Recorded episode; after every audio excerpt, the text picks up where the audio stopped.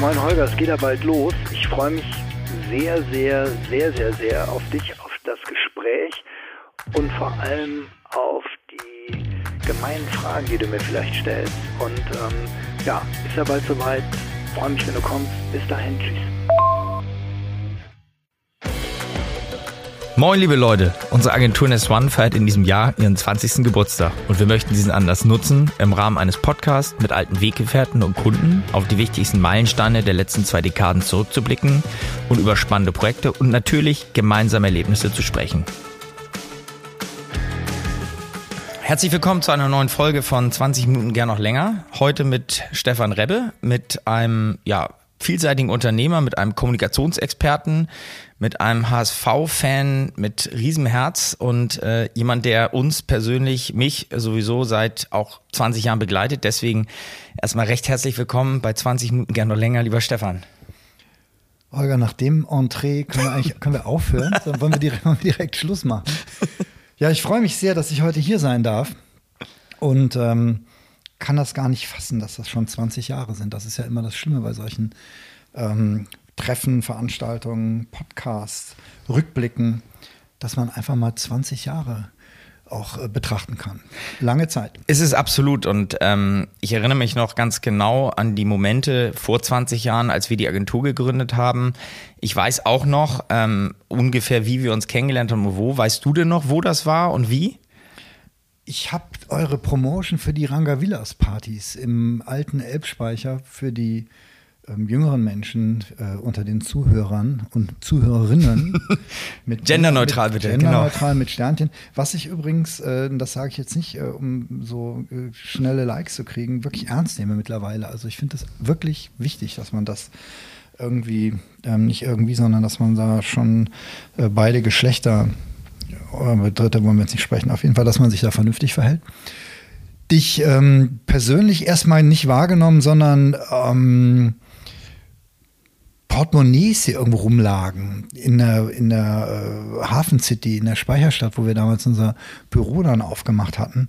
Und ähm, da waren irgendwie Eintrittskarten drin, beziehungsweise Visitenkarten drin, nicht Eintrittskarten, ähm, äh, die dann immer auf diese Partys ähm, äh, hingewiesen haben. Und ich habe gedacht, hä, was ist das für eine geile Idee? Wunderbar. Ich möchte wissen, wer das macht, möchte wissen, was da los ist. Und so sind wir uns begegnet. Und äh, danach äh, und von dem Zeitpunkt an hast du für mich immer ähm, einfach heißen Scheiß gemacht. Und zwar vom Anbeginn bis heute. Sensationell.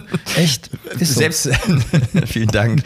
Also ich, äh, ich erinnere mich auch noch, klar, das wird, glaube ich, in den letzten Podcasts immer wieder erwähnt. Unsere Ranga Villas war auch im ersten Promotion und ähm, nochmal, ja, heute, heute Elbphilharmonie, damals irgendwie unbekannter Ort mitten in der Stadt, ähm, mit viel Kunst, mit viel Trara, mit viel Musik ähm, und auch vielen tollen Nächten und Tagen. Ähm, ich entsinne mich noch genau, dass ihr damals eine ja, aufstrebende Agentur, ich glaube, ihr wart so ein paar Jahre am Markt gerade, eine der ersten Kreativ- oder wenn nicht die erste Kreativ- ähm, Einheit überhaupt in der Hafen City, beziehungsweise damals noch Speicherstadt, heute ist es ja Hafen City.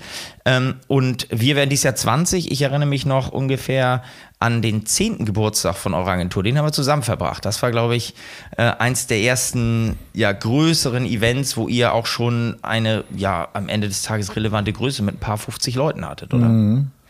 Ja, sensationelle Party mit sensationellem Effekt für einige, nämlich genau die, die sich die Fischvergiftung äh, mit nach Hause genommen hatten.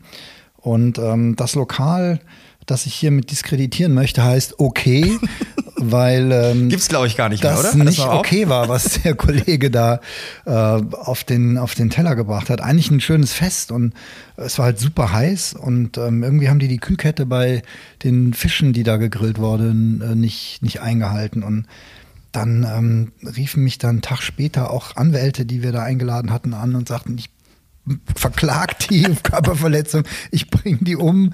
Ähm, das war, war so ein bisschen der, der negative äh, Aspekt von dem Fest, aber ansonsten war das super, halt eben auch super ähm, äh, organisiert. Wie hieß der denn damals noch? Da hat der noch einen anderen Namen, oder? Äh, hieß der dann, wart ihr nicht Nest One, da wart ihr noch? Ähm, wir, selbe Firma, aber Event Labs, genau. Event Labs, genau. Genau, Event, Event Labs, genau, unter dem Namen haben wir gegründet genau. und uns dann nach zehn Jahren einmal umbenannt. Genau, richtig. Da war das irgendwie Event Labs und ähm, für uns eine super Sache, weil ähm, ja, wir haben das erste Mal so ein richtig großes Ding irgendwie gemacht und da konnte es nur einen geben, der das irgendwie für uns organisiert. Und er sitzt jetzt gerade vor mir. Außer, dass ich nicht für den Fisch zuständig war. Ja, glücklicherweise nicht. Aber ich, ich, ich hatte dir, glaube ich, mal vor Jahren ein Foto geschickt, wo du auch noch mit einem, äh, einem ja, Bekannten, einem auch langen Wegbegleiter mit Andreas Schoh drauf bist, der damals mhm. noch Objektleiter äh, bei einer kleinen Programmzeitschrift. Genau. Damals gab es noch Programmzeitschriften ja, ja, und auch Kunden von euch. Ähm, äh, ich glaube TV, TV, TV. Er war TV, TV Movie. Er war TV Movie, genau. TV Movie, genau. Also dieses Foto, wir, wir können es nochmal rausholen, wenn ich hier deine, deine Wand der Devotionalien sehe. Ich sehe dich da nochmal mit Andreas an dieser Wand. Ich hol's nochmal raus. Das war, war eh auch verrückt, wenn man jetzt nochmal guckt, was für ähm, Menschen uns damals mhm. äh, begleitet haben oder die damals unsere Kunden waren oder die wir da kennenlernen durften, was aus denen zum Teil geworden ist. Und ähm, ja, was über so einen Zeitraum von einer Dekade oder jetzt sind es ja fast 15 Jahre, nicht fast, sondern es sind 15 Jahre jetzt her, dieses 10-Jahresfest, ähm, was da so alles passiert und wie sich vor allem die Welt dreht. Also wenn ich mir überlege, womit wir damals Geld verdient haben, äh, mit Werbung für Zeitschriften beispielsweise und so ein Zeug, wo du heute keinen Euro mehr mit verdienen könntest. Also das ist schon ganz, ganz verrückt. Also vielleicht nochmal für die Hörer, ich habe einen epischen äh, und Hörerinnen natürlich, das meine ich auch ganz ernst. Ähm, ich hätte ehrlicherweise, sage ich auch ganz ernst, auch überhaupt gar kein Problem, wenn man alles verweiblicht. Würde ich mich jetzt auch nicht diskriminiert fühlen, nee. würde aber auch noch eine epischere Diskussion, glaube ich, hervorführen. ähm, stimmt. Also daher für unsere Hörerinnen und Hörer, ähm, du bist in Bad Schwartau geboren, genau. das ist in Norddeutschland. Also, so kann man sagen, ja. So kann genau. man das sagen. Ähm, da aufs Gymnasium gegangen, aber die für mich, und wir haben es, also ich habe es heute auch nochmal in dieser Dimension erfahren, für mich der wirklich, wirklich spannende Punkt in den 80ern nach Berlin. Dafür würde ich, also das würde ich gerne nochmal erleben. Ich habe die 90er in Berlin erlebt. Äh, ganz kurz, warum die 80er Berlin? Was war da los? Und gib also, uns mal drei, vier Einblicke. Also, ähm, noch kurze Korrektur, ähm, Bad Schwartau geboren, dann in Baden-Baden zehn Jahre zur Grundschule wow. gegangen, dann irgendwie zehn Jahre in Mettmann zur Schule gegangen, in, zwischen Mettmann und Düsseldorf gewohnt und ähm, dort auch Zivildienst gemacht, auch ganz wichtig für die Berlin-Story, also nicht nach Berlin, äh, um äh, nicht zum Bund zu müssen. Also ich habe noch schön in einer gehörlosen Schule ähm, gearbeitet, da meinen Zivildienst geleistet und habe, wenn du dich mal umsiehst, weil wir sind nämlich bei mir zu Hause, ist dort ein Plakat. Und auf dem Plakat ist abgebildet ein Konzertplakat von Ideal. Ähm, da steht drauf 8.281, Düsseldorf, Ratinger Hof. Es wird fotografiert war, und kommt in die Notes. Das war die Zeit äh, des New Wave und ähm, da gab es einen Song, der hieß Ich stehe auf Berlin. Äh, wie, heißt, wie, wie, heißt die, wie heißt die Zeile noch? Ähm, äh, Bahnhof Zoo, mein Zug fährt ein, ich bin froh, wieder zu Hause zu sein, ich stehe auf Berlin und so weiter und so fort. Und ich war mit 16, 1977, die Hörerinnen und Hörer merken, es ist ein alter Mann am Telefon hier ähm, am Telefon, am Mikrofon. Was ist das hier? Das ist gar kein Telefon, Holger, das ist ein Mikro. Ach so. So sah aber früher mein Telefon ja, aus. Ja, okay, stimmt. Naja, auf jeden Fall ähm, war ich 1977 mit 16 das erste Mal in Berlin mit meinem damaligen Kunstlehrer, der auch mein Klassenlehrer war, Herr Kranemann. Und der war wiederum ein großer Fan äh, von experimenteller Musik und war sowieso ziemlich durchgeknallt. Und der meinte, Leute, wer Bock hat, der kann heute Abend mit in die neue Nationalgalerie kommen. Im Garten der neuen Nationalgalerie spielt ein bekannter Jazzmusiker, ein Mann, den ich bis heute vergöttere. Der hieß Miles Davis. Oh. Und Miles Davis hat so ein freies äh, Konzert gegeben, 1977 dort in diesem Garten. Ähm, nur mit dem Rücken zu uns stehend irgendwie das Zeug da reingepustet. Äh, aber ich war halt dort in Berlin, bin danach die Potsdamer Straße runtermarschiert. Und das war schon ziemlich crazy. Und da habe ich gedacht, das ist, das habe ich so nicht gedacht, weil ich habe da noch nicht Berlinern können, wa? Da habe ich gedacht, das ist ja wirklich mal eine geile Nummer. Die ganzen Nutten, die da irgendwie standen und irgendwie dieses Ganze, das war so herrlich kaputt. Hier will ich mal sein eines Tages. So. Und dann musste ich halt noch ein bisschen meine Schule zu Ende machen und meinen Zivildienst und dann bin ich tatsächlich dann Anfang der 80er nach Berlin und habe dann da, ähm, glaube ich, in insgesamt zehn verschiedenen Wohnungen und WGs irgendwie gewohnt, wie das so ist und habe da auch damals meinen äh, mittlerweile verstorbenen Partner Stefan Kolle kennengelernt und ähm, wir haben mal zusammen gewohnt damals schon. Und so ging das irgendwie dahin, da BWL studiert und bin dann ähm, ja, weil ich auch nicht wirklich wusste, was ich machen sollte, habe ich so einen Job hier in Hamburg gekriegt und bin dann nach Hamburg zurückgekommen. Nicht zurück, sondern nach Hamburg gekommen. Das war dann im Marketing. Ich glaube, das war, wenn man dich kennt, dann weiß man, dass du ein Händchen dafür hast, Dinge, komplexe Dinge, aber auch sehr schön, äh, na, nennen wir es mal, bildlich zu beschreiben, mit äh, egal in welchem äh, ähm, Geistes, Gemütszustand, immer mit einem Witz und mit einem ganz positiven, finde ich, äh, Sarkasmus auf eine Art und Weise, aber immer sehr konstruktiv. Liebe Sarkasmus. ja. ähm, was mich persönlich interessiert, David Bowie, du hast eben Miles Davis gesagt, das muss in die Quotes, weil wir haben, du hast Miles Davis gesehen, wir haben Uritz von Oertzen, den du ja auch, glaube ich, sehr gut Ja, kennst. klar. Der hat äh, uns erzählt, äh, wie er Jimi Hendrix das erste Mal live äh, hier in Hamburg gesehen hat. Da so weit bringe ich es nicht, aber Ja, das war geil. Ja. das geht schon in die Richtung. Hast du Bowie auch gesehen in den 80ern? oder? Ähm, ich habe Bowie nicht gesehen, aber ich habe dann, ähm, ich habe Michael Jackson habe ich gesehen und äh, ähm, wie äh, bin ich denn bescheuert hier? Äh, ach, sag mal, kann es wahr sein? Auch so ein Fentanylopfer, der kleine Mann, der so fantastisch Gitarre Prince. spielt. Prince, genau. Ja. Ähm, hallo? Ja, er hat aber sich auch zigmal umbenannt, deswegen verstehe ich. genau. Das ist kurz Puff Daddy, Ja. P. Diddy, Diddy, Diddy, so und Prince, aka The Symbol, aka, ich genau, glaube, ich kenne genau, sieben Symbol, Namen von genau, ja, Symbol, ja. ja.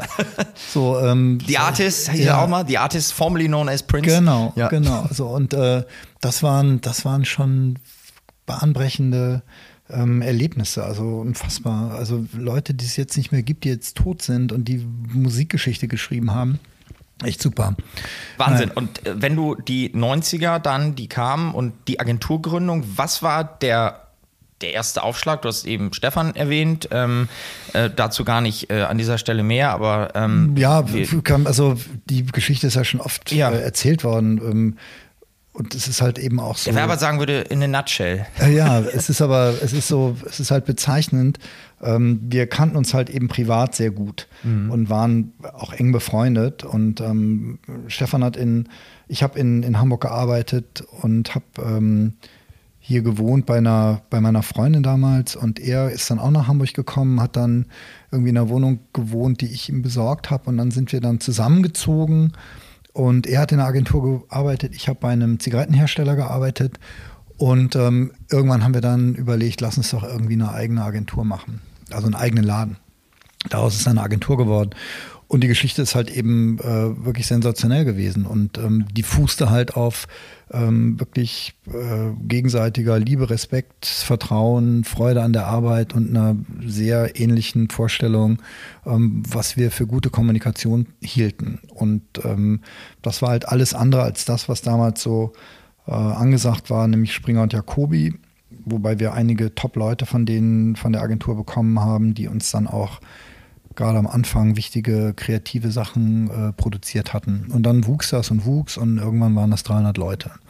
Ja, das können wir, äh, könnten, dafür könnten wir einen eigenen Podcast machen, darum geht es heute gar nicht. Es geht A darum, dass die Hörerinnen und Hörer dich kennenlernen, weil ich glaube, das ist wahnsinnig wichtig zu begreifen, wie jemand tickt.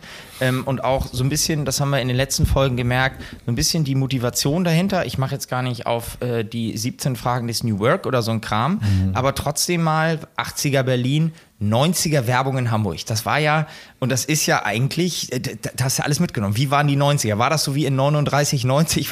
Gibt es da die Anekdoten, aber teil mal mit uns wenigstens.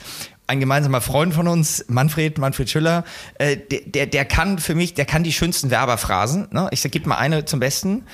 Äh, Holger, ein gutes Konzept ist wie ein guter Anzug, das muss einfach passen. Ne? So. Was sind die schönsten Phrasen, die drei, die du mal hast? Ähm, aber ich glaube, von, von Manfred kommt auch, wollen Sie Fritz oder Fritzchen sein und ähm, wenn Sie das machen, sind Sie Talk of the Town und so. Also diese Superlative, dieses äh, überzogene, ähm, das war ehrlich gesagt, als wir gestartet sind, 94, 94, ging das schon so ein bisschen zurück und wir haben ja sehr schnell eher so ein bodenständiges Konzept ist Quatsch. Wir waren halt eben nicht so fancy Typen mit so schwarzen Anzügen, sondern fanden einfach Werbung cool und auch, auch cool ist auch der falsche Begriff. Es hat uns einfach Spaß gemacht. Und, ähm, es musste irgendwie schräg sein und ähm, ja, einfach Freude bringen. Und ähm, diese Art, eben das nicht so super fancy zu machen und äh, ultra cool, das hat bei dem einen oder anderen Kunden wirklich gezündet. Und weil wir so ein bisschen bodenständiger waren, aber trotzdem keine schlechte Arbeit ähm, gemacht haben und vor allem unsere Mitarbeiter, glaube ich, respektiert haben und schon vor diesem ganzen New Work-Zeug, glaube ich, eine Menge Sachen gemacht haben, die heute normal sind, die damals aber eben nicht normal waren. eben auch gute Leute angezogen und dadurch eben auch gute Arbeit produziert und dadurch irgendwie gewachsen. So, die 90er, was die Werbung anging, war halt äh, gerade so auslaufend dieses Zeug, was ich noch in meiner Zeit als Marketingmann kannte, den Packshot können wir nur in der Karibik schießen. den Packshot? Den Ernsthaft? Packshot, ja. ernsthaft. den Packshot können wir nur in der Karibik schießen, da ist das Licht besser. Da haben wir ein natürliches Licht. Und das haben CDs Kunden gesagt, die dann mal kurz gezuckt haben, die dann natürlich schon begriffen haben, weil sie nicht wirklich doof waren, das kann nicht wahr sein, das ist totale Scheiße. Im selben Atemzug aber gedacht haben, naja, der Packshot braucht ja auch einen Supervisor. Das könnte ja ich sein. Ach, lass uns das doch mal machen. Und so sind dann Kunden, äh, in dem Fall waren das in meiner, von meiner Firma, soweit ich durfte da nicht mit, aber sind dann tatsächlich in diese Karibik gefahren. Dauert doch zwei Wochen. Also ich meine, klar. Ist ein guter Packshot braucht schon wirklich eine gewisse Zeit. Ja, das ist schon klar. so, das sind so, das sind so Sachen, die völlig über, überkandidelt waren. Und dann natürlich das ganze Verkaufen von so technischen Dienstleistungen, Bildbearbeitung für ein irrsinniges Geld. Ähm, da ist Wertschöpfung an manchen Stellen entstanden, wo man sich heute wirklich wo man sich, wo sich einem die Haare raufen. Auch wenn ich mir angucke, was heute im Bewegtbild möglich ist. Also wenn ich mir meine, meine, meine Töchter und meinen Sohn angucke, was die irgendwie produzieren, das ist der Hammer. Nur auf dem Handy, das ist perfekt. Dafür hätte man früher 100.000 Mark oder Euros dann irgendwie äh, gecharged. Absolut. Ich möchte noch mal zwei Sätze, weil äh, der angesprochene Manfred hoffentlich auch noch in den Podcast kommt, weil er mich auch so lange begleitet wie du. Mhm. Der mich immer fragte, die Geschichte sei erlaubt, ich wiederhole sie, aber ich finde sie immer noch lustig. Holger, du bist der perfekte Werber wieso hast du dich nie bei uns, wieso bist du nie in die Werbung gegangen? Das war ja mein Painpoint in den 90ern. Ich möchte das so sagen, ich wollte in die Werbung, aber ich sag's mit jeglichem Respekt, die Werbung wollte mich nicht. Ich das dann, kann nicht sein. Doch, doch, doch. Warum hast du dich nicht bei uns beworben? Ich, ich habe meine Bewerbungsunterlage, ich habe damals Partys gemacht hm. und dachte, es ist eine total schlaue Idee, meine Flyer als Design zu nehmen, weil ich habe ja von Design keine Ahnung, ich kann es verkaufen, ich kann es bewerten, ich kann es ja nicht machen. Ja. Habe dann so Party-Flyer-Designs genommen und gesagt, hey, guck mal, ich mache auch Design und habe mich als weiß ich gar nicht, Berater, Kontakter hieß es damals noch beworben, genau. bei ich sage jetzt mal 50 Agenturen. Ja. Ich habe nicht ein Vorstellungsgespräch gekriegt. Ich habe von Car äh, äh, Carola Wendt, nein, doch, so heißt sie, ja, genau. doch, ähm, äh, sogar eine, wir würden sie nächstes Jahr be äh, berücksichtigen. Ich habe dann Money äh, die Absage von S&J mitgebracht, alle Absagen dieser Welt ja. und bin dann aus reinem Frust, habe ich dann ja das Glück gehabt, dass ich auf irgendeiner New Economy Party meine zwei Mitgründer, äh, damals Lars Henrichs und Per Böttcher kennengelernt habe, über einen Gemeins- oder einen Mitarbeiter von ja. denen und so bin ich dann aus dieser die Agenturszene will mich nicht Depression enden, dann mache ich halt meine eigene Agentur gekommen. Sehr gut. Wir also, können alle froh sein, dass es so gekommen ist. Ja. Wer weiß, vielleicht wäre ich ja. heute äh, doch noch mehr Werber, als mir lieb ist. Ich weiß es nicht. Ja, es ist, es ist eben eh, eh ein Wahnsinn. Also auch nochmal so für die, so, Papa erzählt aus dem Krieg, ähm, welche Relevanz damals Magazine und Zeitschriften hatten das großformatige Max hatte hinten in, im letzten Teil auf der vorvorletzten Seite oder so eine ganze Seite, wo die einzelnen Werbeanzeigen, die Werbeanzeigen nochmal gewürdigt wurden, indem man da nochmal nachlesen konnte, wer welche Werbeanzeige gestaltet hat, wer die getextet und gestaltet hat, welche Agentur dafür verantwortlich ist. Und das wurde dann irgendwie abgefeiert. Also eine, eine Werbebotschaft für irgendeine scheiß Fluppe oder irgendeine beknackte Kutte wurde da nochmal richtig abgefeiert. So ein Scheiß. Übrigens auch sehr schön. Unsere erste Anzeige, die war leider auch ziemlicher Bullshit. ähm, wir haben dann auch irgendwie mal einen größeren Kunden dann gehabt und nicht nur so Promotion-Kram gemacht. Und das war tatsächlich die Firma Gluas. Äh, ich habe ja früher in der Zigarrenindustrie gearbeitet und Gluas hatte dann eben so eine Marke, das war äh, Gluas Blondes und diese blauen Dinger. Und ähm, der Deal war aber ziemlich beknackt, weil diese Anzeigen wurden, die Motive wurden irgendwie in Frankreich hergestellt von irgendeiner scheiß Agentur, irgendwelche wirklich äußerst schlechte Kreation. Und wir mussten dann ähm, irgendwie einen Text da drauf schreiben und mussten dann die Abwicklung ähm, äh, organisieren. So, dann haben wir ein, ein, ein, ein Motiv bekommen, da liegt so eine Frau auf dem Stoppelfeld irgendwie und dahinter sieht man so einen Strommast und ähm, das war das Motiv. Und dann haben wir da drauf geschrieben, ja, heute geht's auf den Eiffelturm oder irgend so. Ich habe es war wirklich Eiffelturm. Heute geht's auf den Eiffelturm und aha, okay, wunderbar, hin und her Abstimmung. So, die sollte dann dem Max erscheinen, diese Anzeige. Und wir, oh, Hilfe Max und furchtbar und hinten und vorne. Und dann haben wir die angeschaut und ob das auch alles richtig gesetzt ist und ob das auch alles richtig getextet ist und wunderbar. Dann wurde diese Anzeige von einem Kurier zu Gruner und Jahr gebracht, die da, da wurde das äh, irgendwie äh, drucktechnisch gemacht. Und nach zwei Stunden, einer Stunde klingelt das Telefon. Ja, hallo, sind Sie der Kolle Rebbe? Wer sind diese, diese Agentur für diese Gouloirs-Geschichten? Sagen Sie, ist das kreativ gemeint? Eiffelturm mit 3F? Und ich so, bitte was? Das kann doch nicht sein. Und wir Spackos haben da irgendwie Stunden vor dieser Anzeige, yeah, unsere erste Anzeige, Max. Und glücklicherweise hat dieser, dieser, dieser Lito-Mann das irgendwie noch diesen, diesen Schreibfehler da entdeckt. Also ähm, vielleicht nicht so lustig, aber für uns ein großer, bahnbrechender äh, Einschnitt im Leben. Und damit waren wir dann eben auch, gehörten wir dann auch zum Kreis derer, die auch mal eine Werbeanzeige irgendwie eingeschaltet haben. Und dann wurde man natürlich erst richtig berühmt und bekannt, wenn man dann TV-Werbung auch ähm, mitverantwortet hat. Und da haben wir da auch ein paar schöne Sachen gemacht mit so Nackten für die BFG-Bank und so, kann ich mich erinnern. Das muss irgendwie 98 oder 99 gewesen sein. Naja, Anfang der 2000er kamen wir dann sozusagen genau. zusammen, genau. im wahrsten ja. Sinne des Wortes, mit verschiedenen beruflichen Stationen und auch privaten Events. Ähm, ich erinnere mich, dass wir auf ZDF, dass wir auf TUI, TUI Cruises zusammengearbeitet haben mhm. und immer mit einer, das kann ich auch sagen, ähm, auch wenn wir hier kein, kein, kein Kolle Rebel Review machen, aber mit einer wirklich Wohlfühlatmosphäre. Das klingt jetzt so ein bisschen pelzig, aber wenn ich mich an verschiedene Leute bei. Pelzig. ja, ein bisschen, oder? Ja. Das war so eine Wohlfühlatmosphäre. Das ist, ist, ist ein bisschen. Holger zieht sich auch gerade aus, macht sich bequem. macht sich mal, ich mach's mir mal bequem. Ja, ja also ich, man hat sich wohlgefühlt, wenn man reingekommen ist. Also das mhm. war bei euch ja wirklich so, dass mhm. vom Anfang bis zu den auch Kreativen, du äh, hast da wahrscheinlich auch ein, zwei im Kopf, die ich auch sehr schätze, die damals da waren, die auch von S&J kamen. Ähm, wahnsinnig gute Leute und eine wahnsinnig tolle Zeit. Mhm. Und ich glaube, auch da könnte man Anekdoten noch, noch und nöcher verfassen. Trotzdem bist du dann ja ausgestiegen. Ich, ich finde es immer wahnsinnig spannend, ähm, weil du bist ja auf der einen Seite immer, also aus dieser kleine Exkurs in die Marketingangestellten, mhm. äh, in das Marketingangestelltenverhältnis Unternehmer gewesen. Ihr habt ja sowohl als Agentur als auch du als Person. Ich erinnere mich noch, das hast du mir auch stolz erzählt. Du hast dich mal an so einem Server-Startup beteiligt. Das war mal eine Zeit. Mhm. Es gab Ideen von Produkten und jetzt kann man sagen, jeder Werber macht einen Gin. Äh, wieso hast du keinen Gin gemacht? Naja, sondern äh, andere Dinge. Naja, also zu dem Gin könnte ich jetzt auch eine lange Geschichte erzählen. Okay. ähm, ich habe an, an einem Gin, der relativ bekannt ist und der ziemlich gut verkauft hat, jetzt äh, war ich auch an der Genese auch beteiligt und ähm, habe da äh, auch ganz interessante Erfahrungen gemacht auf der menschlichen Ebene, wie manche Leute so sind, aber auch das ist ein anderes, das ist ein anderes Thema.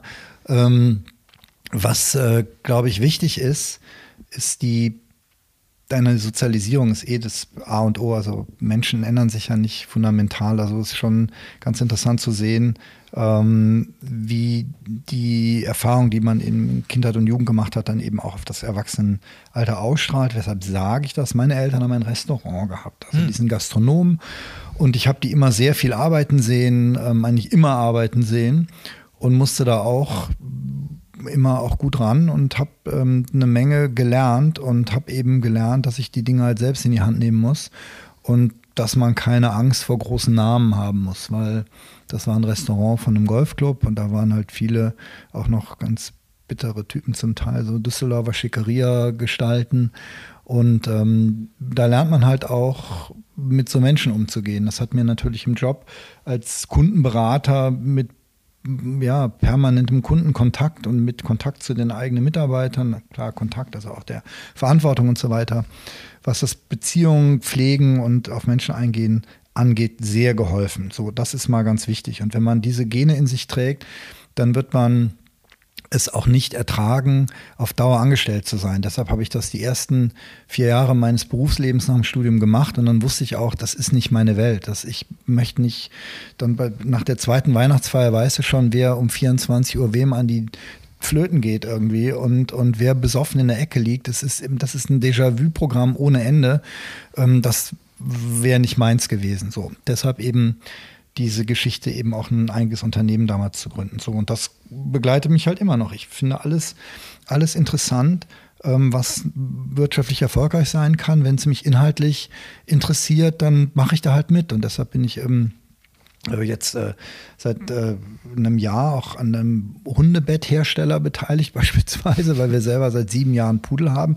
Auch sehr lustig, wie diese Pudelmania jetzt auf einmal stattfindet. Irre, wie viele rote Pudel rumlaufen. Ähm, und da haben wir ähm, sehr nette Hundebekanntschaft getroffen und äh, haben dann die Idee entwickelt, äh, Hunde, äh, Hundebetthersteller zu werden. Und die Marke heißt, ich darf das jetzt mal bitte hier sagen. Bitte, mit, mit Link in der Bio, kommt noch. Link, sehr gerne. Higgins.pet, sehr geil, sehr gute Betten und natürlich orthopädisch optimiert und natürlich mit einem mit einer ganz klaren Marketingidee, die einfach lautet: In unseren Hunden träumen die, in unseren Hundebetten träumen die Hunde natürlich besser. Das ist eine sehr starke Idee, oder? ähm, und äh, ist es bitte, ja. ja, aber die Dinger gehen wie geschnitten Brot. Corona hilft natürlich, weil äh, viele Leute sich jetzt Hunde anschaffen. Du bist ja selber Hundehalter. So, das ist ein, ein Ding, wo ich so ein bisschen Onlinehandel jetzt mitbekomme und lerne. Und ähm, dann habe ich tatsächlich noch äh, das eine oder andere Marketingmandat, auch ganz interessant. Also so Marken entwickeln, den Kunden helfen, dann die richtige Agentur zu finden, mit der Agentur zusammen, ähm, das dann auch tatsächlich bis zu dem, bis zu einem Punkt bringen, wo man mich nicht mehr braucht. Ähm, dann habe ich mit einem ganz interessanten ähm, Unternehmer äh, wie soll ich mich ausdrücken? Das, was, wie soll ich Also der Mann heißt Raik Hane und vermittelt Unternehmerwissen. Mhm. So. Und, ähm, Masterclasses, Neudeutsch. Ja, auch unter anderem, ja. genau. Aber hat vor allem einen ultra erfolgreichen Podcast seit drei Jahren, also nicht seit gestern, sondern einen, glaube ich, den erfolgreichsten Unternehmer-Podcast, den es so gibt. Und ähm, lehrt die Leute halt eben mit äh, den richtigen Methoden einfach weniger arbeiten zu müssen. Und eben für Leute, die am Anfang ihrer Unternehmerkarriere stehen, eben auch die ganzen Methoden anzuwenden, die es heute so gibt, um erfolgreich zu sein. Sehr interessant, das mitzuerleben, weil sehr digital, sehr schnell, sehr direkt. Ähm, dieses lange Sitzen und Nachdenken und so, so wie ich es noch kenne, findet da nicht statt. Also da ist halt viel auf diesem ähm, 80%-Level ausprobieren, gucken, was funktioniert, dann optimieren und iterieren, das Ganze, was auf ihren endet. Das finde ich ganz interessant. Naja, und ähm, da muss ich mich um meinen Vater kümmern. Äh, so, dann sind meine Tage auch irgendwie schon äh, äh relativ gut gefüllt. Und dann habe ich jetzt angefangen, vor zwei Jahren Trompete zu lernen, also auf so einer. So Als einer, so kleine einer, Erinnerung an Miles Davis? Oder? Unter anderem, weil ich das immer schon ja. ziemlich geil fand, aber nie ein Instrument gelernt habe. Und dann gab es halt die Bucketlist und dann gab es mal so eine Wette.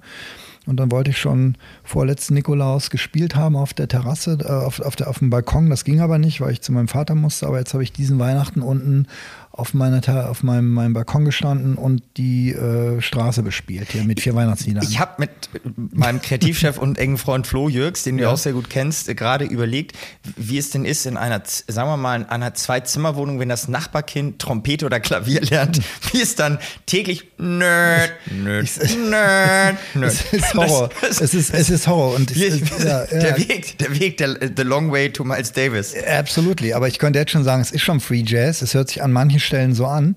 Aber es ist halt eben auch eine wirklich coole Sache, weil ähm, es macht mir irren Spaß. Es ist auf einem Niveau von einem Achtklässler, wenn überhaupt. Ist mir aber egal, weil ich habe vorhin einen Unterricht gehabt online.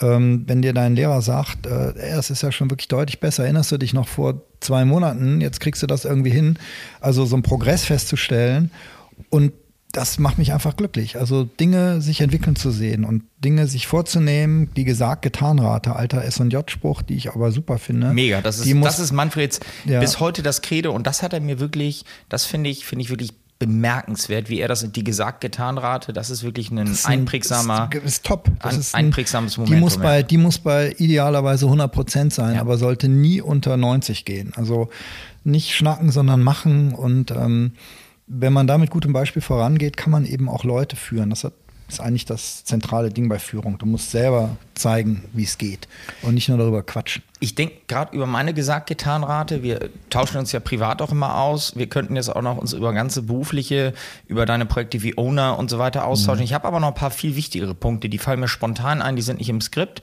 Ähm, Hier Thema, ist gar nichts geskriptet, das nee, ist alles total spontan. das haben wir sowieso über den Haufen geworfen.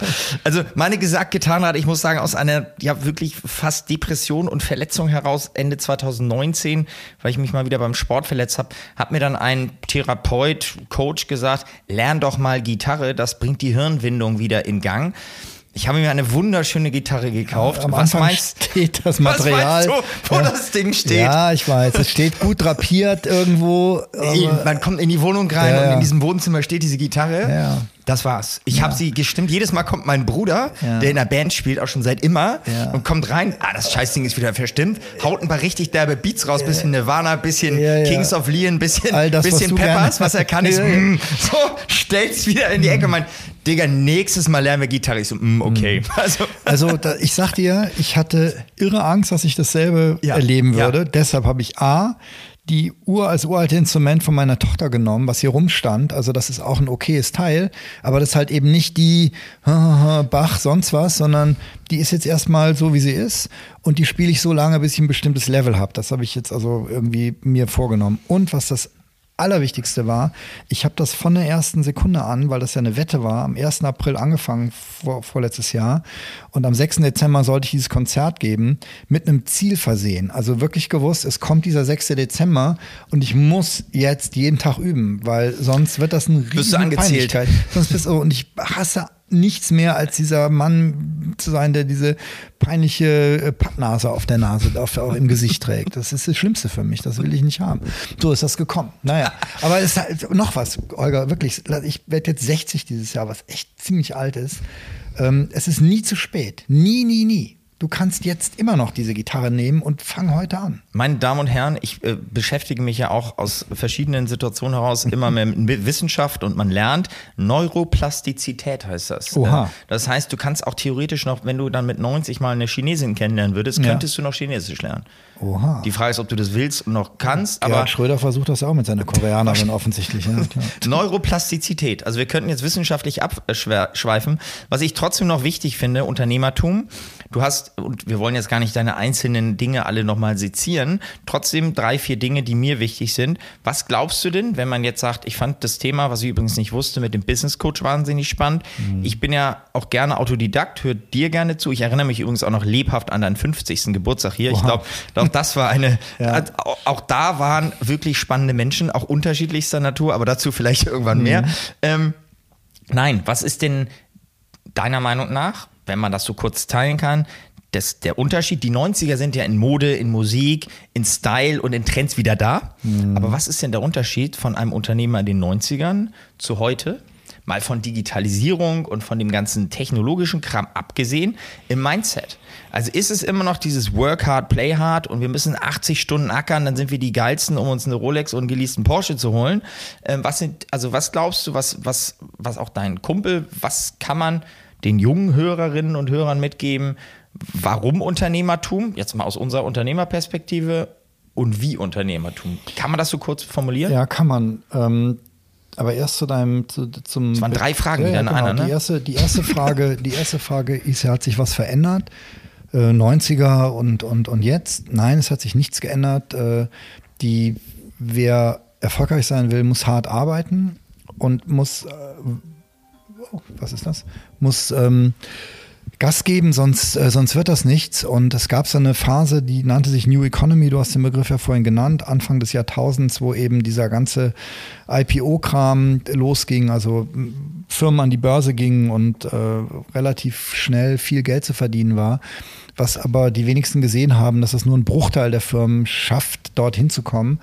Was mich zu dem Punkt bringt, der zentral ist, den ich auch, wenn ich so Coachings mache oder so einen kleinen Vortrag halte zum Thema Unternehmertum, lass dich nicht vom Geld treiben. Kohle darf nicht der Antrieb sein. Das war auch bei Stefan und mir nicht der Fall. Geld kommt so oder so. Wenn du das vernünftig aufsetzt, dann wird das Geld kommen. Du musst dich von den Inhalten treiben lassen, ob dir das Spaß bringt. Und wenn es eine, ein x-ter Coffeeshop ist, dann mach ihn, mach ihn besser als die anderen. Ähm, dann wird das ein guter Coffeeshop werden. Wenn, wir waren die x-te Werbeagentur. Die Leute haben sich kaputt gelacht. Ich weiß noch dieses, wie heißt dieses Business New Business Magazin oder so. Rölle Lölle oder wie heißen sie? Also gedacht, du Arschgeige irgendwie, was willst du von mir? Aber wir haben die halt alle platt gemacht, so weil wir das wollten und weil wir eben äh, getrieben waren. Ähm, natürlich hat das auch alles was mit Narzissmus zu tun in bestimmten ähm, Bereichen. Also Inhalte zählen, das Geld zählt nicht, die Freude zählt und natürlich einfach Konsequenz und Leidensfähigkeit. Ohne Leidensfähigkeit keine Chance. Ähm, das ist so. Und ähm, dann geht es eben weiter in so weichere ähm, Aspekte, die ich für mindestens genauso wichtig halte. Das ist eben äh, Respekt und Balance. Also ich muss mir selber gegenüber respektvoll sein und mich kann mich nicht kaputt arbeiten.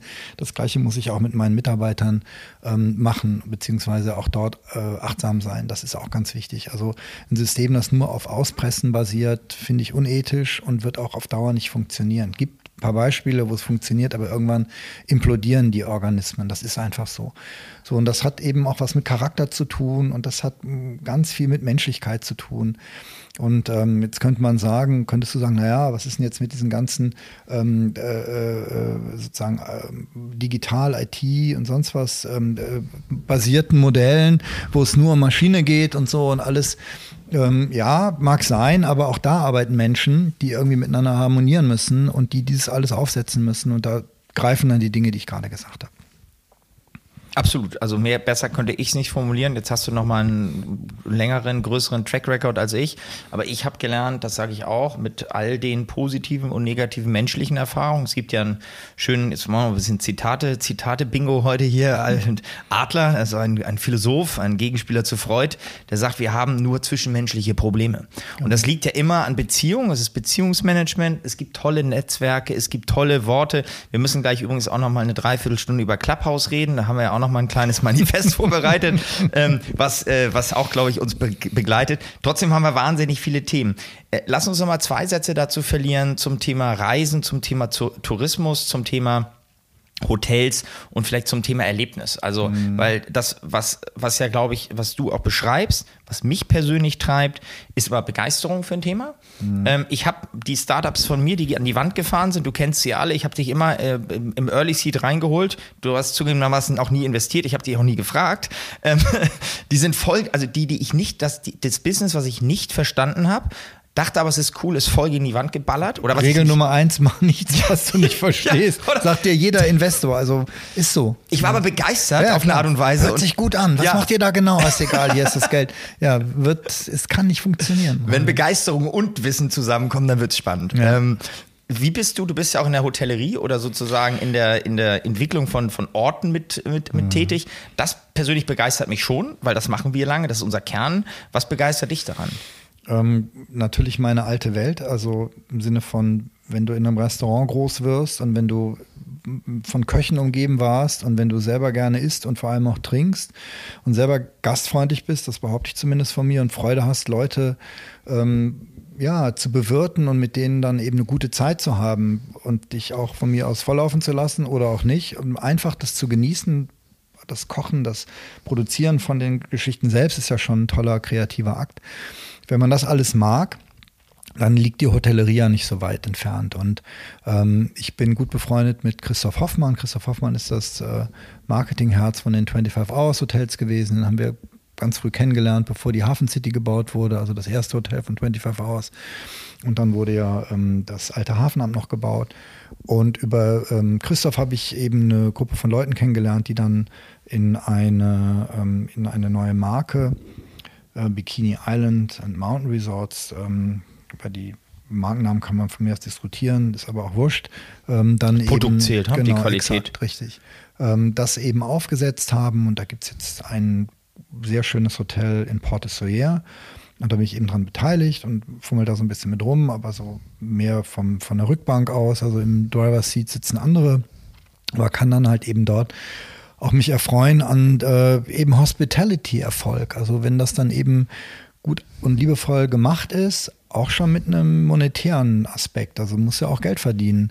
Aber es muss halt eben auch von Herzen kommen. Das spüren die Leute, das spüren sie im Design, das spüren sie bei der, ähm, beim, beim ähm, FB, ähm, das spüren sie natürlich in der Immobilie insgesamt, dem Leistungsangebot Pipapo. So, und dann wird das irgendwie gut. Und ich weiß ja von dir, Holger, dass du ja auch ähm, jetzt in ein, eine, in ein Feld reingehst, was ich eben auch sehr, sehr schlau finde, ähm, nämlich das Thema äh, Urlaub äh, vor Ort quasi, also lokale äh, Destinationen innerhalb Deutschlands sich anzugucken, dort eben das Ganze Richtung Camping, Glamping irgendwie zu drehen, zu gucken, ähm, wie kriegt man eben äh, eine einen Ort so entwickelt, dass ähm, Paare, Einzelreisen, aber auch Familien dahin fahren und dort vor Ort mit relativ rudimentärer Lebensweise, also aus dem Campingwagen heraus, oder aus einem, aus einem, ja, aus irgendwie dort, ähm, eben dort einen riesen, riesen Spaß äh, entwickeln können. Und das geht. Und das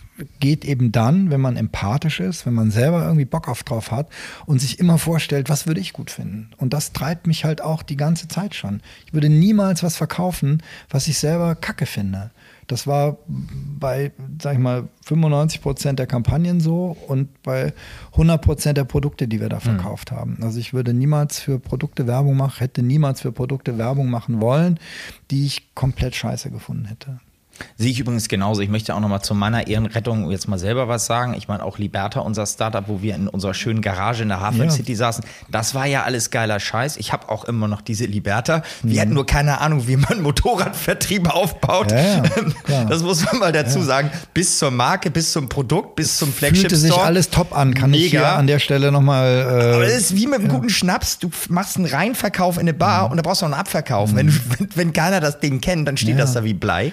Ähm, ich möchte auch nochmal, weil wir auch ein bisschen Name-Dropping brauchen, das, äh, das, äh, du hast gesagt, da gehört auch Ego dazu. Christoph Hoffmann für mich auch toller Typ. Ich habe ihn kennengelernt, weil er bei uns 2005 Hoteldirektor im Hotel Fox war. Ich weiß. Sein, sein Job, den er, glaube ich, auch mitgedreht und genutzt hat. Und ich habe heute gerade mit unserem gemeinsamen äh, Bekannten und Freund Jürgen Rösker drüber geredet, mhm. der gerade eine Studie machen will. Auch für dich, glaube ich, ganz interessant. Jetzt nochmal so ein bisschen Marketing-dinglisch wieso die 25 Hours Hotels und auch die Art und Weise, wie Christoph intuitiv er hat ihn dazu gefragt, die Hotels auf einmal, die vorher so ein Dormen hatten, geöffnet hat. Auf einmal mhm. gab es Restaurants, wo du reingehen konntest. Mhm. Es gab Bars, wo coole Leute waren. Mhm. Damit nämlich nicht nur die Business Class Bar aus Mettmann oder äh, Düsseldorf, die da im grauen Anzug auf der Albingia Versicherungsvertretertagung ja. sind, da reinkommen und an Hotelbar denken, hm, ist aber langweilig hier, wo ist denn hier die, was auch immer, ähm, sondern dass da coole Leute rumhängen. Und Christoph hat das wohl gemacht, weil er sagte, naja, wieso? Äh, das, ich wollte einfach mit Menschen kommunizieren.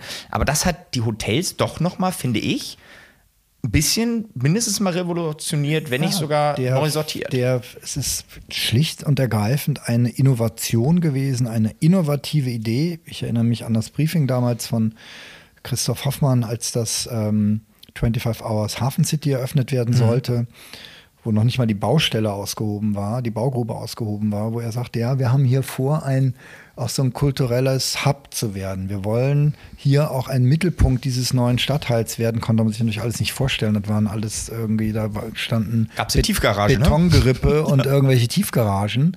Und wir planen eben, dieses Hotel eben auch so zu gestalten, dass man da gerne hinkommt, wenn man nicht Hotelgast ist, wenn hier Dinge passieren, die für, die, für den Kiez, für die, für die Anwohner hier gemacht werden. So, das ist mal eine komplett andere Herangehensweise gewesen, rein marketingmäßig, völlig innovativ so. Und wenn man das dann eben paart mit einer guten Schulung der Leute, die da arbeiten und eben noch einem Design, über das kann man jetzt reden. Ich habe das auch dicke mittlerweile. Ich kann diese bunte Scheiße nicht mehr sehen, die, wenn ich ehrlich bin. Also an manchen Stellen. Ja, aber die Hotelgäste finden es geil. Das äh, ist ja, für die noch genau, immer cool. Ich, der, der, ähm, ich habe auch gerade, das war nicht bunte Scheiße ist falsch. Ähm, ich finde ein paar Designelemente eben äh, sind nicht mehr okay, weil man die sich übersieht. Aber der, das ist jetzt abwertend, hallo, der ähm, Kollege aus Detmold, der kommt und dem geht das Herz auf ja. und sagt, wow, ist das hier alles irre modern und äh, optisch, aber auch dann eben von der Art und Weise, wie man da mit den Leuten umgeht. Also im Prinzip so wie Ikea in den 70er Jahren die Möbelhäuser neu erfunden hat, ähm, haben eben die 25 Hours Leute insbesondere eben Christoph und alle anderen, die damit zu tun hatten, da muss man eigentlich alle, alle vier oder fünf beziehungsweise fünf nennen, ähm, das, neu, das neu aufgesetzt. Und sowas gibt es immer wieder. Du kannst immer wieder, und dann können wir auch von mir jetzt gleich was über Clubhouse erzählen, es gibt halt doch immer wieder neue Ansätze, Altes äh, äh, äh anders zu interpretieren. Ich finde es wichtig, wir sind live, wir sind hier, der Hund bellt, die Pizza kommt. Genau. Ähm, ich möchte trotzdem mit dir über Clubhouse reden, aber ich möchte mit dir auch über einen Club reden noch. Ähm, das, das, ich kann das nicht vermeiden, dass wir noch über den HSV reden. Oh, also mindestens dachte, mal. Du meinst irgendwie den Dschungel in Berlin, also aber den HSV. Ja, den Dschungel, in, den Club in Berlin, HSV. von dem du die Toilette sehen konntest, wie ich erfahren habe, den später nochmal. Das war das Risiko, genau. Ja, das Risiko. Aber genau, also Clubhouse, vielleicht mal so, ist das ein Corona-Phänomen? Kann man da jetzt schon etwas sagen? Will man, du hast vorhin, ich glaube, auch einer, kann man sagen, der durch euch mit ins Business gekommen ist, Tarek Müller, kann man Mhm. glaube ich auch nochmal zwei Sätze sagen, der bei euch mal Praktikum gemacht hat, wenn ich es richtig entsinne. Ja. Der gefühlt sagt, ich hänge da nur noch drauf rum, Mhm. weil ich erreiche sofort 5000 Leute, die Bock haben, mir zuzuhören. Mhm. Ist das ein Mikrophänomen? Ist das Special Interest? Kommt die Paywall? Hast du irgendeine Also Ahnung nach vier Wochen Hype? Ich glaube, ich glaube, es wird eine Paywall kommen. Es Ja. muss eine kommen, ähm, auch um das äh, Niveau zu halten. Ich selber bin, das liegt aber an mir, dass ich auch über Corona auch eher im, eher im Fokus gehe. Also ich lese deutlich mehr, ich, ich höre auch kaum noch Podcasts. Ich, ich bin mehr mit mir selber beschäftigt und kann diese Sabbelei auch nicht mehr ertragen. Aber ich habe jetzt mit vielen Leuten gesprochen, ähm, die ich auch sehr schätze, die mir eben immer wieder den gleichen Satz erzählen, sagen, du, wow, ich habe da echt einem tollen Gespräch zwischen Menschen, dem Gespräch bin ich gefolgt, anders als bei einem Podcast, wo es eben dann doch mehr so ein, auch so ähnlich wie bei uns jetzt, hm, ist ja auch ein Podcast, so mehr oder weniger geskriptet ist und Interview-Style so Interview-Style eher, ne? Ja. ist es halt nochmal was anderes, wenn du mit drei, vier Leuten eben dann ein äh, Gespräch führst und warte mal, die Tür geht auf in wenigen Sekunden.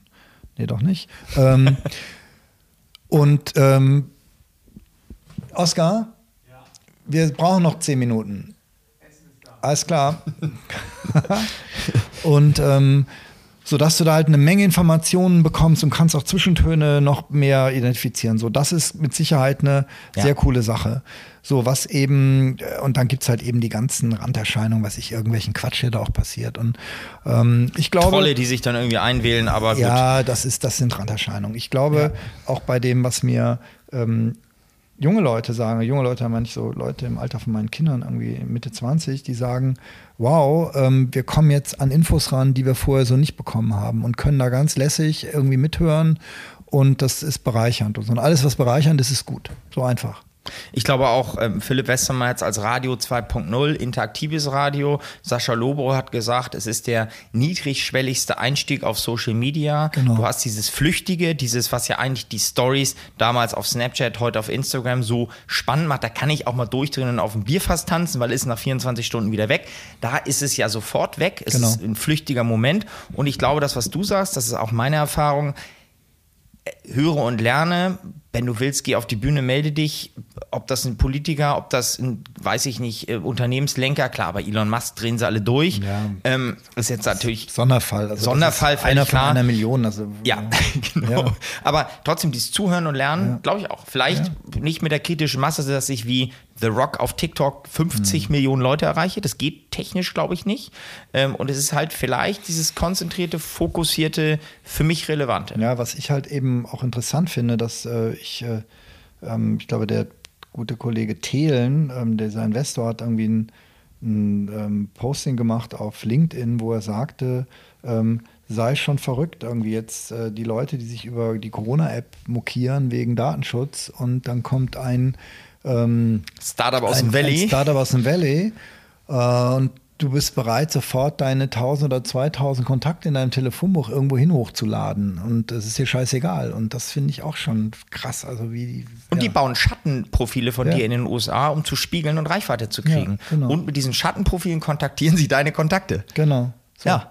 Und äh, das ist. In einer Minute. Das ist, das ist schon widerlich. Und äh, das ist auch ein Grund, weshalb ich Herrn Zuckerberg so ablehne. Und äh, trotzdem, das ist dieses, wie bei so einem Verkehrsunfall, wo diese Arme so rumliegen, hingucken und doch nicht hingucken und so, man, äh, hau ab, mach weiter. So, ich weiß genau, ich brauche den auch für meine Hundebetten, weil besser kann ich meine Werbung nicht ausspielen. Gleichzeitig finde ich die Methoden zum Kotzen. Also, das ist halt die Zeit. Und das muss man irgendwie ausbalancieren und mit sich selber da klarkommen, wie weit man da mitmacht. Und wie weit Mir sind gerade zwei wahnsinnige Cliffhanger zum nächsten Thema eingefallen. Also erstmal Werbeopfer Holger Pütting. Also ich selber, ich selber bin ja durch meinen Sport, durch die Dinge, die ich tue, durch meine wenn möglich Abenteuer, das klingt immer so, aber durch meine Reisen. Naja, du machst ja schon tolle Sachen. Bin ich, bin ich in dem wahnsinnigsten Sales Funnel, was du dir vorstellen kannst. Wir haben eine Gruppe aufgemacht, wo wir nur die Outdoor-Marken, die uns jede Woche vorgeschlagen werden auf Instagram und Facebook, posten. Wahnsinn, sehr coole Idee. Ja, cool. und ich sag dir, Stefan, es gibt Automarken 100 Years Bulletproof. Du wirst lachen. Da kannst du Pullover aus Keramikteilchen mit Teflon, Fireproof, Bulletproof kostet zwar auch 600 Dollar ja, der Pullover, ja. aber wenn du mal in die Schießerei gerätst oder in Afghanistan im, in der Nacht in Kandahar übernachten musst, geht. Ich wusste nicht, wie viele Automarken aus der Schweiz, aus Norwegen, aus überall kommen. Ja. Es gibt immer wieder, und das meine ich mit Thema Vertrieb, wenn du eine App hast, ein ein Portal, was nichts kostet, bist du das Produkt. Und ich möchte mit Fug und Recht behaupten, ich bin in einem Sport- und Adventure-Funnel, der seinesgleichen sucht. und Ernährung, ähm, ja, ja, Kleidung, äh, manchmal falle ich auf China rein, das, es, es sieht ja. geiler aus, gut gefittet, Scheißqualität, kannst auch nicht zurückschicken nach Shenzhen. Ist so. Aber ich habe schon richtig, richtig geile Produkte kennengelernt durch meine so, und das machst Social Media Aktivität. Das machst du halt eben, das machst du halt nicht oldschool. Äh, in der Max die Anzeige in dem 14 täglich äh, erscheinenden Magazin wirst du diese Kevlar-Spezialweste niemals sehen. Also angenommen, das ist jetzt ein Special Interest. Selbst da, das ist halt eine andere Welt. Diese, das ist Fluch und Segen in einem. Und deshalb ist das auch wiederum okay. Also äh, ich finde es halt eben nicht okay und das ist ja die Debatte, die auch zurechtgeführt wird, wenn eben ähm, solche Plattformen wie Facebook eben ähm, einen, einen Brexit äh, vorantreiben, einen Trump an die Spitze spülen, in Südostasien auch irgendwie eine Wahl mitgewonnen haben und ähm, die Cambridge Analytica-Geschichte und so. Das ist einfach widerlich. Und dann diese Hackfresse, der dann irgendwie sitzt und schwitzt wie bekloppt und ähm, da am Ende sich kaputt lacht, weil es ihm doch nur um Reichweite, also um, um, um, um Geld geht am Ende. Ne? Ja, aber wenn man mal so realistische Boy. Themen nimmt wie Flat Earth oder sowas, also wirklich wichtige Dinge, die uns bewegen. also und äh, das ist ja auch Trinkst spannend. du kein Blut von Kindern übrigens, by the way? Auch hatte ich mit ja. Loffi in der ersten Folge, ja. Kinderblut, äh, ja. würde ich auch nochmal Hashtag Kinderblut. Ja, gerne. In, in, ja, ich habe aber auch, ich habe da auch noch ein paar Fragen zu, also okay. zu diesem Thema. Aber nehmen wir mal was Realistisches wie Flat Earth. Ich hatte da neulich beim, also vor dem Lockdown beim Sport eine Theorie da mit jemandem wirklich ernsthaft drüber diskutiert. Ich wollte das dann so wegspielen mit, wir planen ja immer noch eine Show, mein Kreativchef und ich, Flo, das heißt, bis zum Ende der Welt, wir setzen Xavier Nadu in ein Boot, ausgestattet mit 28 GoPros und warten, bis er das Ende der Welt erreicht. ähm, dann sagt der Typ zu mir, Holger, es ist nicht bewiesen, dass die Erde keine Scheibe ist. Was kannst du dazu noch sagen? Nichts. Und ich, ich komme dazu wegen Social Dilemma. Wenn du in, ich bin in diesem Sportfunnel, ich bin in diesem Leistungsernährungs, mhm. noch ein Berg, noch eine Kevlar, noch eine Dis, noch eine feuerfeste Unterhose. Ja, ja. Brauche ich auch alles. Brauchst du wirklich. Ich brauche feuerfeste Wenn einer eine feuerfeste Unterhose braucht. wenn jemand feuerfeste Der Mann mit dem Gewehr, Worte brauche ich das? Aber wenn du in diesem Funnel drin bist, du sprachst Cambridge Analytics, du sprachst das an und du googelst Flat Earth, du gibst da irgendwelche Gruppen frei, du bist in irgendwelchen Foren, dann kriegst du das auch nur noch eingespielt und ja, dann ist das deine Realität. Das Echokammerprinzip, das ist allen, das kennen wir alle und äh, ich hab ein, bin ein einfach gestricktes Kerlchen. Also ich denke mir, sehe das auch in meinem Umfeld, auch in den ganzen Corona-Diskussionen. Es gibt eben auch tief sitzende Ängste von Leuten. Und diese Ängste treiben die Leute in solche Echokammern, um dort irgendwie eine Wirklichkeit äh, zu finden, eine Parallelwelt, die ihnen ihre Ängste nimmt und ihnen Klarheit verschafft, warum die Dinge so sind, wie sie sind, wo, wo Erklärungen möglich sind, die vorher nicht möglich waren. Und dann wird da halt irgendwie gelebt. Das wäre mir alles Lattenhagen, wenn so Leute nicht das Kapitol stürmen würden und ähm, nicht äh, äh, faschistische Tendenzen befeuern würden und anderen Mist machen würden. Bekloppte hat es immer gegeben. Das ist völlig okay. Lass die Leute machen. Äh, aber es wird eben mit diesen Boostern Social Media dann doch irgendwann kritisch für die, die bislang, so wie wir beide eben, sich ruhig verhalten haben, als normale Bürger gewählt haben und rumgelaufen sind, Arbeitsplätze geschaffen haben. Wir sind irgendwann gefährdet durch solche Vollidioten. Ich da glaube, schwierig. Bin, bin voll bei dir. Ich, hab, äh, ich, ich entdecke bei mir immer mehr zum Teil sozialistische Züge, also irgendwie mhm. aufgrund von verschiedenen Dynamiken, wie zum Beispiel mit Geld kann man Meinung kaufen. Mhm. Äh, trotzdem bin ich äh, rein, deswegen damals auch äh, irgendwie die Entscheidung zum Unternehmertum, natürlich dem kapitalistischen System und vor allen Dingen merke ich, dass ich extrem demokratisch werde und ähm, so, so, so, so man auch pöbeln kann, den Staat doch als wichtiges Regulativ bei dem ja. Wahnsinn empfinde. Denn das was, und das ist vielleicht dann das äh, nicht Ende, aber der Anfang einer schönen später noch folgenden, nicht auf diesem Podcast politischen Diskussionen, der Satz, man darf das ja wohl nochmal sagen. Mhm. Ähm, und dann kann man immer sagen, ja, darfst du auch. Geh auf Telegram in deine Räume. Genau. Denn solange es diese Räume gibt, darfst du das auch noch sagen. Genau. Die Frage ist nur, es hört dir keiner zu, du Spacko. Richtig. Weil, das möchte ich sagen, einer deiner, einer deiner, deiner dein Lebensmotto. Ich, hab, ich wollte schon als Hashtag benutzen. Das möchte ich, bevor wir zu unserem wichtigsten Thema okay. emotional kommen. Ja. Ähm, Hashtag Arschlochfreie Zone. Ja. Und das ist, glaube ich, das, was du mir beigebracht, was ich gelernt, was ich jedem repetiere, sage, Stefan hat es geschafft, sich eine arschlochfreie Zone zu bauen. Bin ich auch noch bei, arbeite ich hart dran. Aber lass die Leute alle machen. Sie dürfen genau. ja alles sagen. Genau. Aber nur wenn dir keiner zuhört, heißt ja nicht, dass du recht hast. Genau, so einfach so. Oder? Ja, Weiß ja, nicht. Weil Volker, dem ist nichts hinzuzufügen. Und, und, und man muss sich halt eben von so Gestalten fernhalten und ähm, sich halt genau überlegen, was hat das mit meinem Leben zu tun? Und wenn du merkst, das ist weg, einfach durchwinken. Also ich bin wirklich jetzt ein Meister des Durchwinkens geworden.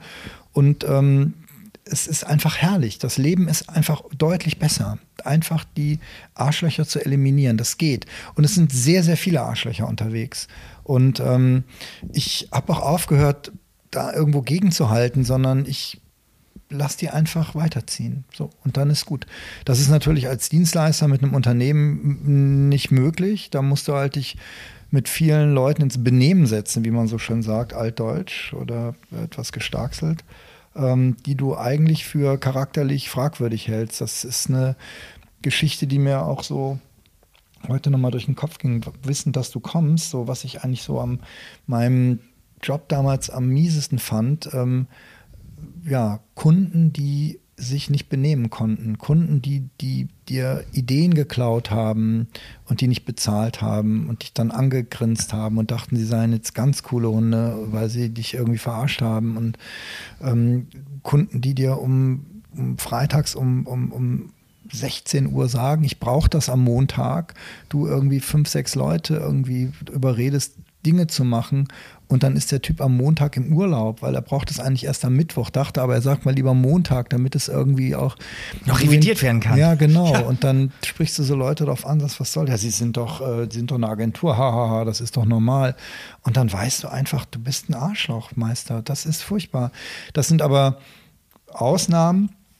Der Großteil der Leute, und das merkt man halt eben auch, äh, wenn man selber einen gewissen Wertekosmos bewohnt, dass man eben auch Kunden anzieht, die dazu passen. Also der Großteil der Leute, die auch diesen Wohlstand, den ich nach 25 Jahren Werbeagenturbesitzer irgendwie habe, die den mit verursacht haben, waren echt okay. Wirklich liebenswerte, nette Leute und zu vielen Kunden habe ich heute noch Kontakt. Da sind wirklich gute Leute dabei gewesen. Auch Grund für den Podcast. Ich habe ja auch Kunden, Partner, Freunde, Geschäftspartner und Wegbegleiter drin was uns beide immer beglit, äh, beglitten hat. Begleiten, beglitten. Wir sind, es ist uns auch mal entglitten vor zwei Jahren. Beglitten, was ja. uns beglitten hat. Wir schneiden sowas auch nicht raus, meine äh, liebe Hörerinnen und Hörer. Der große Hamburger Sportverein. Ich möchte diesen, dieses, diesen, diesen Endzug des Podcasts und dann das darauf folgende Gespräch nochmal, wie leidensfähig muss man als HSV-Fan sein? Ich bin ja hier im, in der Zentrale des Wiederaufstiegs, deswegen mhm. bin ich extra hergekommen. Absolut, das war ähm, Bedingung. Rette den HSV. Ich glaube, das ist schon ein paar Jahre her, dass du die Initiative mit angeführt hast. Wir selber sind Agentur des HSV. Ich bin äh, leidenschaftlicher Fan. Ich leide. Ich, ich weiß. Ich, ich, ich, ich, ich sterbe. Ich bin stolz, für diesen Verein zu arbeiten. Ja. Vom Kabinenumbau bis zum jetzt Neubau des Athletikums dürfen wir spannendste Dinge tun. Hm. Ähm, gib uns doch nochmal kurz. Es ist interessant. Ähm, das ist eine, eine Causa, die ich ja. habe das alles gar nicht glauben wollen. Ich bin ja ähm, erst später dazu gestoßen. Ich kann nicht diese Geschichte erzählen, dass ich so in der Nordkurve war oder auf der Nord- oder wie hieß wie Westkurve war es. Westkurve, im, im ich war aber auf der Südtribüne. Genau, das war ein Volkspark damals im ganz ja. alt. Ich bin ja in, in, in Düsseldorf fußballerisch sozialisiert und deshalb ist die Fortuna sind so meine ersten, ersten Fußballerlebnisse gewesen. Ähm, oder Gladbach gegen Lok Leipzig und solche Sachen. Aber bin dann eben, weil ich einen Fußballverein irgendwie brauche in meiner Umgebung, halt vor 30 Jahren, so lange wohne ich jetzt hier, ähm, eben dann an diese Raute geraten. So kurzum, ähm, ich habe das nicht für möglich gehalten, wie ein Verein so in sich verkrebst sein kann, ähm, führungsmäßig, wie eben dieser Hamburger Sportverein. Ich habe ja damals auch diese Ausgliederungskampagne mit begleitet und habe eben gemerkt, wie viel Einzelinteressen da gegeneinander äh, unterwegs sind, wie viel Ego und so weiter und so fort. Und dass es den wenigsten Leuten da wirklich darum geht, dass da gute Leute unten auf dem Platz spielen, sondern eher, dass sie möglichst viel Geld verdienen und äh, als Aufsichtsräte oder als Verantwortliche irgendwie in der Presse gut dastehen. Und überall, wo das so ist, ob das, ob wir Berlin nehmen oder ob wir Wen kann man denn noch dafür hernehmen? Köln ist auch so ein Fall. Schalke sowieso, merkt man auch. Schalke hätte ich jetzt auch ähm, gesagt. Ja. Oder die gegenteiligen Sachen wie Augsburg oder Freiburg oder auch Hoffenheim oder Leipzig, wo die Dinge klar aufgesetzt sind, wo wirklich äh, zielorientierte, lösungsorientierte Leute unterwegs sind, wenig Eitelkeit. Da ist der Erfolg. Und ähm, ist mir aber alles Lattenhagen. Am Ende gucke ich mir dann doch ASV gegen Aue an und freue mich, wenn Terodde dieses Ding einnetzt, irgendwie in der, in der letzten Minute. Und ähm, ich mag einfach die Dynamik in den Stadien. Ich liebe es da rumzubrüllen, rumzuspacken, mir einen reinzustellen, mit Jungs wie dir da in die, in die Arme zu legen oder hier Heinrich Paravicini, auch guter Kumpel und voll HSVer oder Bene Holtappels, alles Leute, die irgendwie, das macht einfach Spaß. Ist auch ein, ja, ist doch ein bisschen gendermäßig, ist halt auch so ein Männerding, glaube ich. Das ist so ein bisschen halbassi und irgendwie super. Ja, Ast rein. Also bin ich, bin ich auch voll bei dir. Ich freue mich auch. Ich meine, da sind wir beim Erlebnis, da sind wir bei dem Brot- und Spiele-Ding, ne, was uns irgendwie seit, seit tausenden Jahren und dann noch, noch ein bisschen ähm, die die Sau rauslassen, mal schauen, wann und wie es wieder geht, ob hier im Volkspark oder wo auch immer dann auswärts in Aue oder gerne auch, äh, was gibt's denn noch für schöne, für Sandhausen oh, ist Willen, unser, ja. das Trauma von oder, Sandhausen. Oder Fürth und Nürnberg, alles ja. so, so oh, ja. alles so furchtbar. Also ich glaube, mit dem HSV äh, wollen wir gar nicht schließen, sondern wollen wir vielleicht mal ein bisschen nach vorne gucken. Du, du hast nach 20 Minuten und deutlich länger auf jeden Fall, glaube ich, unseren Hörerinnen äh, ganz viel mitgegeben, was Unternehmer, was aber auch Herzblut und vor allen Dingen was Bauchgefühl und was auch eine Art von Ehrlichkeit ist. Und das finde ich wahnsinnig wichtig. Es geht hier eigentlich um Personen, es geht hier nicht um nur Themen, sondern es geht darum, 20 Minuten gern noch länger, welche Menschen haben uns als Agentur begleitet, muss kein Kunde, kann auch unser Anwalt sein, wobei der will nicht, äh, es wäre auch langweilig, was will der erzählen? ähm, aber äh, am Ende geht es um Mehrwert. Wenn es Georg Fechner wäre, dann äh, auch spannend. Wäre spannend. Ich glaube, der hätte eine Menge zu erzählen. Und Markenrechtsanwalt, einer der besten, die ich äh, Super Typ bestimmt. Also äh, ich weiß, wer es ist, aber kenne ja. ihn nicht persönlich. Ja. Aber ich will sagen, der Mehrwert ist halt die Information und ist die Inspiration. Und für mich war es, ist es wahnsinnig toll, dich zu kennen. Ich bin wahnsinnig dankbar. Was sind die nächsten Dinge? Was und dann hast du das letzte Wort. Was Ach, bewegt dich? Was sind die Dinge, bevor wir jetzt zusammen die Pizza essen? Ja, die mittelkalt sein wird, was aber nichts ausmacht, weil. Kalte das, Pizza ist super. Das, das war es wert. Ähm, ja, ich kann dir. Ich kann dir nur sagen, die letzten fünf Jahre betrachtend und das dann auf die nächsten fünf, zehn, 15 Jahre dann zu projizieren, ähm, ich will mich einfach weiterentwickeln und ich merke, je mehr man sich selbst treu bleibt, und das ist auch mein Appell an alle Leute, und das ist auch das, was ich meinen Kindern versuche beizubringen, die jetzt ihre Studien beendet haben, Arbeiten anfangen und so weiter, ähm, bleibt euch selbst treu und bleibt euren, euren Werten treu und versucht, ich wiederhole das, was Holger gesagt hat, in einer arschlochfreien Zone zu leben, ähm, kann man nämlich tatsächlich ganz gut äh, auch aufsetzen. Auch wenn man Angestellter ist, geht das auch.